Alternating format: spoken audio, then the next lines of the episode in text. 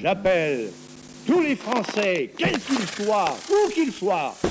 Non, rien, j'aime pas les journalistes, j'aime pas répondre aux questions. Ça me ça me gonfle, ok J'ai été très choqué, je le répète. D'un coup, vous dérapez dans la fureur. Je vous demande de vous arrêter. Je souhaite que chacun se reprenne. Aujourd'hui, Du Biscuit se penche sur l'organisation de l'éducation aux médias et à l'information à Radio France. Bonjour Martin. Salut Rémi. La séquence médiatique nous ramènera en 1971 dans les colonnes du magazine Le Nouvel Observateur. Avec le manifeste des 343, la question de l'avortement s'affiche en une de la presse. Nous en profiterons pour regarder d'autres initiatives féministes et engagées comme Prenons la Une et les expertes. Enfin, nous terminerons par voir comment les clubs de la presse peuvent s'engager dans l'émis avec le dispositif Esprit Critique. Le mot avortement était le mot le plus tabou de la langue française à l'époque, qu'on ne le prononçait pas, et que donc nous avons obtenu par euh, la publication de ce manifeste qu'en 24 heures, le mot avortement, qui était caché, chuchoté parce qu'il faisait peur, devenait enfin un vrai sujet de société. On vient d'entendre dans cet extrait d'une vidéo de l'AFP Claudine Monteil qui était interviewée pour les 40 ans de la loi Veil. Claudine Monteil, qui était l'une des signatrices de ce manifeste des 343, paru le 5 avril 1971 dans le magazine Le Nouvel Observateur. À l'époque, 343 Françaises qui ont le courage de signer ce manifeste en disant « Je me suis fait avorter ». À l'époque, en 1971, l'avortement est illégal, donc il y avait un grand courage et puis il y avait un engagement de ce magazine qui permettait ainsi euh, d'exposer euh, tout simplement un fait de société et euh, ça donnera euh, un certain nombre d'avancées dans les lois quelques années plus tard. Et pourquoi cette mobilisation elle est vraiment restée dans les mémoires? Il y a déjà le côté euh, journaliste qui s'engage sur cette question-là. C'est intéressant. On, peut avoir les mêmes débats à l'heure actuelle sur le genre et sur les inégalités euh, entre hommes et femmes, inégalités de salaire ou, d'accès euh, aux plus hautes fonctions, par exemple. Et puis, euh, c'est aussi le début d'un mouvement qui va am- amener ensuite la mobilisation autour de la pilule, de la contraception, et puis l'adoption, bien sûr, en 74-75 de la loi Veil qui va dépénaliser l'IVG, l'interruption volontaire de grossesse. Alors là, on a un rôle social qui est joué euh, par un grand magazine et puis quelques voix, quelques grands intellectuels et surtout euh, 343 femmes courageuses qui ont pris leur destin en main. Et tu voulais en profiter pour revenir sur les activités de l'association féministe Prenons la Une. Oui, Prenons la Une est une association féministe qui a été fondée en 2014 sous forme d'un collectif et elle est là pour œuvrer à une meilleure représentation des femmes dans les médias et l'égalité dans les rédactions parce qu'il y a encore de trop grandes différences de salaire entre les journalistes, hommes et femmes, et surtout euh, un manque de femmes aux postes à plus haute responsabilité. Une autre initiative à saluer, c'est celle initiée par les expertes. Oui, alors les experts, c'est une expérience complètement différente. C'est un annuaire gratuit en ligne, 100% numérique, mais vous allez voir qu'il y a vraiment un côté intéressant, c'est tout simplement comment proposer pour euh, les journalistes des femmes qui sont compétentes et expertes sur toutes les questions. On a l'impression de voir toujours les mêmes experts, vous savez, euh, ces hommes blancs de 50 ans euh, qui sont là depuis des décennies sur les plateaux de télévision, de radio, et qui passent de l'un à l'autre, hein, puisqu'il y a de plus en plus de talk-shows, tous ces rendez-vous de, débats, euh, parfois de pseudo-débats également. Eh bien, là, les expertes promettent de trouver des femmes qui sont bien évidemment compétentes dans leur domaine et qui vont permettre de changer un petit peu toutes ces figures qu'on a l'impression de revoir sans cesse et sans cesse.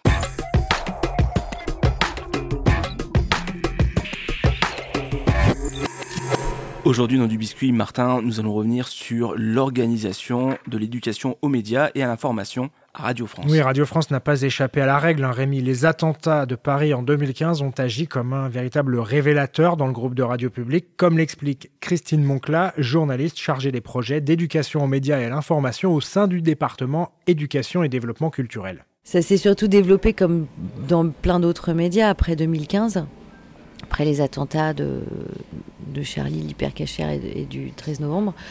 Euh, parce que à ce moment-là, euh, il y a eu un besoin, les profs ont exprimé un besoin de soutien pour répondre aux élèves qui euh, posaient des questions auxquelles ils n'avaient pas les réponses. C'était toutes ces questions de remise en, cause de, des faits et devant lesquels ils étaient démunis. Donc là, ils ont un peu appelé au secours les journalistes qui jusque-là n'étaient pas forcément toujours bienvenus dans les classes, ou en tout cas, ça ne le faisait pas forcément. Et c'est vrai que là, à ce moment-là, France, France Inter a lancé Interclasse. Et il y a eu des, justement des ateliers sur la rumeur, des ateliers sur l'information qui ont été montés à Radio France. Euh, le, projet Mon Micro Citoyen en, local en a découlé aussi. Il y a ce besoin, moi c'est comme ça que je l'analyse, c'est ce besoin des enseignants d'avoir un soutien pour répondre à leurs élèves.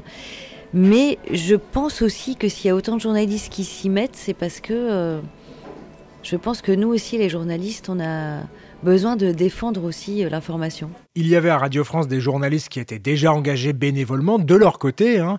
Ils ont continué bien sûr à le faire, mais c'est à ce moment-là, après les attentats de Paris, que les premières opérations euh, structurées ont été lancées comme Interclasse, euh, Mon Micro-Citoyen, Christine Moncla le, en parlait, mais en interne, cela a quand même pris du temps. Depuis l'année dernière, le secrétaire général de l'information de Radio France, qui chapeaute un peu toute l'organisation de toutes les rédactions, il a en charge l'éducation aux médias et à l'information.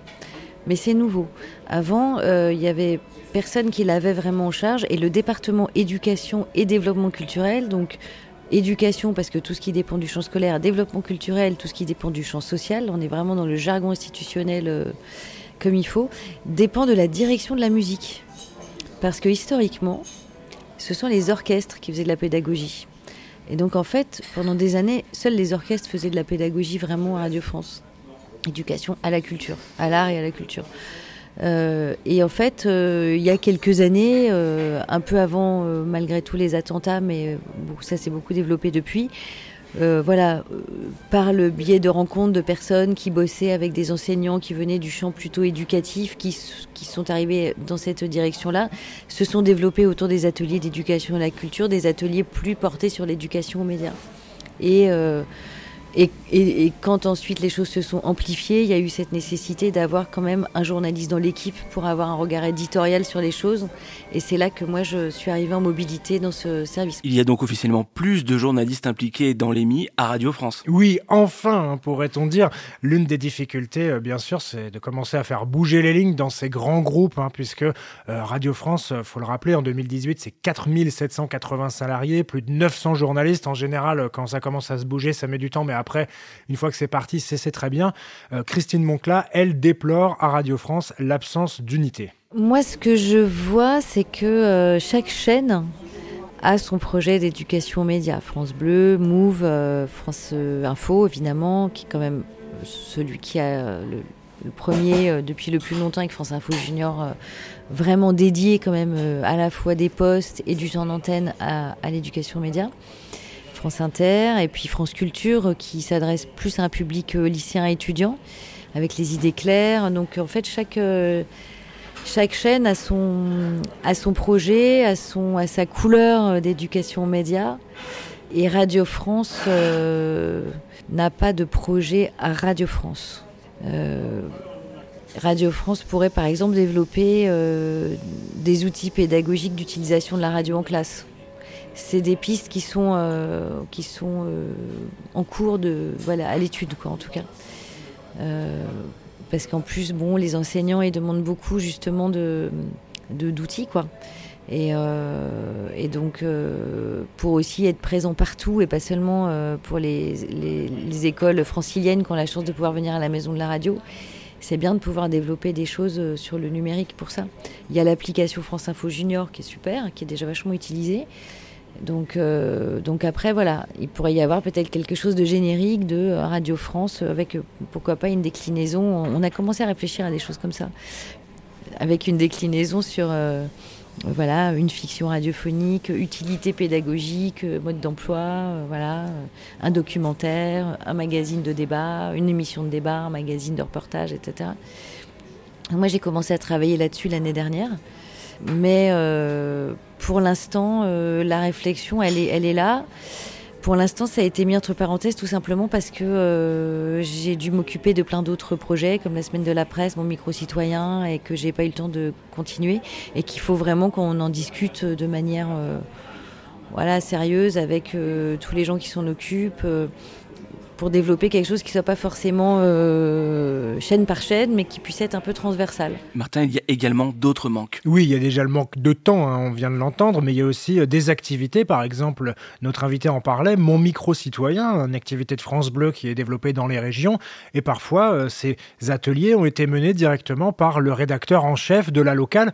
Et le rédacteur en chef, bah, il a surtout beaucoup d'autres choses à faire que de faire de l'éducation aux médias et à l'information. Alors s'il veut prendre le temps pour en faire, tant mieux, ça apportera la voix du rédacteur en chef, ça apportera ses compétences, mais euh, la difficulté, c'est que souvent, l'année d'après, bah, le rédacteur en chef, il dit non, moi je veux plus du tout le faire, ça m'a pris trop de temps, c'était trop compliqué, même si les projets sont super bien faits, euh, super bien finis, eh bien c'est chronophage. Et puis euh, les journalistes doivent être formés, encore une fois, hein, c'est pas parce qu'on est rédacteur en chef que on va être meilleur pédagogue ou qu'on va savoir utiliser les outils qui ont été ou non développés. Hein. Parfois, quand ces opérations ne se rééditent pas, c'est plutôt dommage.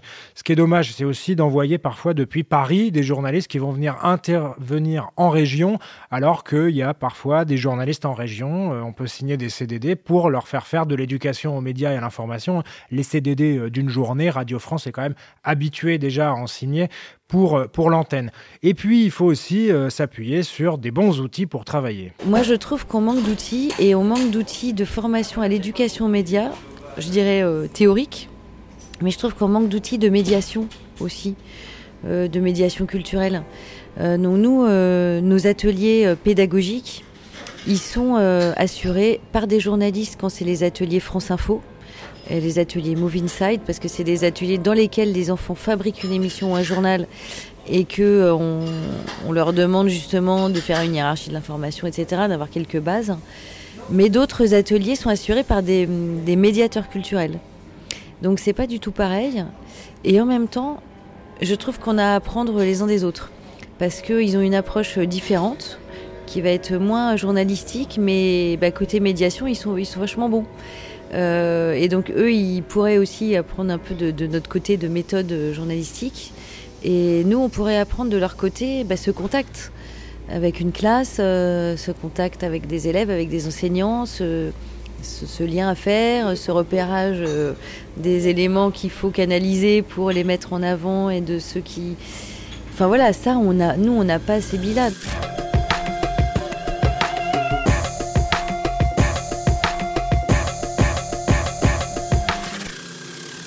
terminer cet épisode du biscuit, Martin, tu voulais revenir sur le rôle des clubs de la presse. Déjà, qu'est-ce que c'est un club de la presse et à quoi ça sert? Un club de la presse, c'est une association. On va en retrouver régulièrement dans des régions, dans des départements, dans des grandes villes. Hein. Et c'est un club qui est réservé aux journalistes, parfois aux communicants. On peut s'y retrouver euh, pour parler de problèmes de la profession, comme la liberté d'expression, comme les salaires, les contrats, euh, la difficulté de travailler. Il y a pas mal de pigistes qui utilisent ces clubs de la presse pour euh, former une espèce d'ensemble ensemble de pigistes, un réseau pour se travailler, se soutenir, etc. Et ces clubs de la presse, eh bien, c'est autant d'interlocuteurs pour faire euh, de l'éducation aux médias. Alors justement, en matière d'éducation aux médias, que font ces clubs de la presse? Eh bien, ils font un petit peu tout. Euh, il y a souvent des ateliers qui sont proposés euh, sur les sites internet des clubs de la presse. On peut aller regarder et chercher ces différents sites pour voir là un atelier sur les fausses nouvelles, là la proposition d'intervention pour la semaine de la presse, etc. Et puis, il y a aussi des choses qui sont euh, parfois un peu plus structurées. Un exemple pourrait être le club d'Occitanie qui a mis en place une opération baptisée Esprit critique. Oui, c'est une opération qui est mise en place euh, par le club et puis euh, c'est une opération qui va permettre à des jeunes d'aller se frotter à l'esprit critique.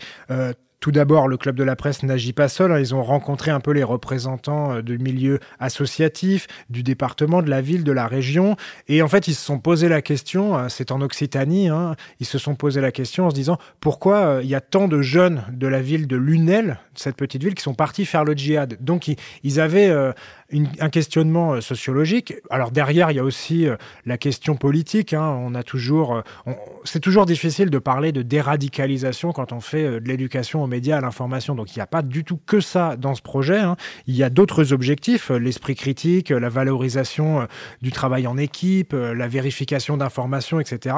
Mais ça, c'est un dispositif qui est porté par ce club de la presse, qui fonctionne plutôt bien, qui a connu plusieurs évolutions, hein, puisqu'il est né partir de, 2016 et ça permet sur des différents formats, deux heures d'intervention, eh bien d'avoir des journalistes qui peuvent venir pour aider à comprendre la cybercriminalité, la géopolitique, l'histoire du dessin de presse. Voilà, on retrouve un peu toutes les thématiques, mais là, l'offre du Club de la presse d'Occitanie est beaucoup plus fléchée grâce à cette opération Esprit critique. Merci beaucoup Martin, c'est tout pour cet épisode. On vous rappelle que vous pouvez retrouver cet épisode et tous les autres sur le site lechantier.radio. Et avec Martin, on vous dit à très bientôt. Salut Rémi Vous pouvez retrouver du biscuit sur le site lechantier.radio et sur Instagram. N'hésitez pas à liker, partager et à nous attribuer plein d'étoiles sur Apple Podcast. Avant de vous quitter, je vous souhaite bonne chance à chacune et à chacun d'entre vous. Au revoir.